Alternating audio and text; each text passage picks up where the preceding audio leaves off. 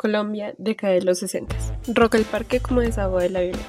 El principio del declive de las generaciones venideras. Al menos ese era el pensar de muchos por esta época. Aún regían los sonidos autóctonos propios de la región, la conservación de la tradición oral. Con los cambios de la sociedad encontramos una revolución cultural en las expresiones adoptadas, formas de vestir y hasta lo que escuchábamos. Era claro que se veía el auge de la globalización adoptar tendencias de diferentes países como Estados Unidos, la influencia de las nuevas corrientes musicales. Una de las tendencias más importantes fue el movimiento del rock, debido a que era una corriente con ritmos completamente diferentes a lo que se escuchaba en la época. Creó una revolución completamente nueva, una tendencia entre los jóvenes, su forma de vestir, hablar y de expresarse. En Colombia vamos a encontrar que dadas las condiciones de la época y el avance tecnológico que se tenía, muy pocas bandas lograron realizar la grabación de sus discos y álbumes. Algunas de estas fueron los speakers, los Ampex de Flipper. Sus letras eran un poco más suaves en comparación con otras vertientes de la globalización. Adicional a esto, vemos también cómo se adopta la corriente de nombres en inglés pese a ser agrupaciones hispanohablantes.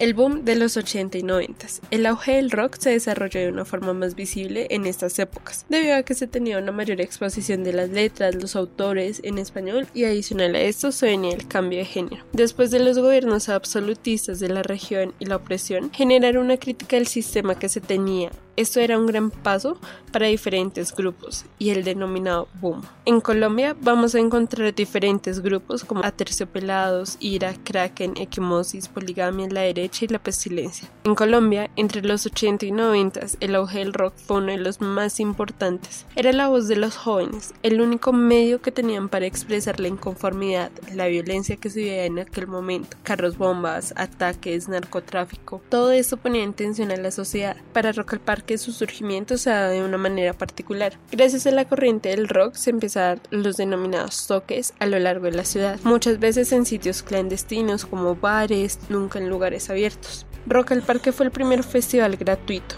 reunió más de 87 bandas de rock nacional y dio paso a crear una de las identidades culturales más representativas de la capital de la República. Así sucedió como se convirtió en el festival de rock más importante del continente. Para el primer año de Rock al Parque fueron cuatro los escenarios. La Media Torta, el Estadio Olaya Herrera, el Parque Simón Bolívar y la Plaza de Toros La Santa María. Parte de la identidad cultural de Rock al Parque es el entendimiento de que el festival es de todos y para todos. En este festival se encuentran valores como respeto, tolerancia y el cuidado por el otro y por uno mismo. En la danza conocida como el Pogo, consiste básicamente en expresarse con puños, patadas dentro de un círculo de personas que realicen las mismas acciones, esto sin una agresión directa. Se observa cómo algunas personas se caían, tropezaban y es el mismo grupo que está alrededor de ellos los que se encargan de ponerlo de pie, ayudarlo y poner a esa persona a salvo. Vamos a encontrar que en 1998, bajo la alcaldía de Enrique Peñalosa y debido a temas presupuestales, se intentó generar el cierre de Rock al Parque. Esto provocó una gran movilización entre los jóvenes rockeros que no iban a perder esa batalla. En ese momento observamos una ciudadanía activa, protegiendo sus intereses, haciendo propuestas coherentes para preservar el festival. Muchos activistas políticos no le dieron crédito a lo que el festival podía llegar a ser. Se presume que fueron alrededor de 22.000 firmas recolectadas para que el festival siguiera andando. Si el festival hubiese cerrado, era un factor de riesgo para las personas que hacen posible el festival. Son alrededor de mil empleos formales y de comercio informal se tiende que se lucra alrededor de 600 mil personas. El riesgo para los rockeros de la época era que el festival se acabara. Para mitigar ese factor, lo que hicieron fue desarrollar protestas, actos simbólicos, entre otros, para así lograr que se mantuviera el festival. Para el 98 era el cuarto festival que se llevaba a cabo de la comunidad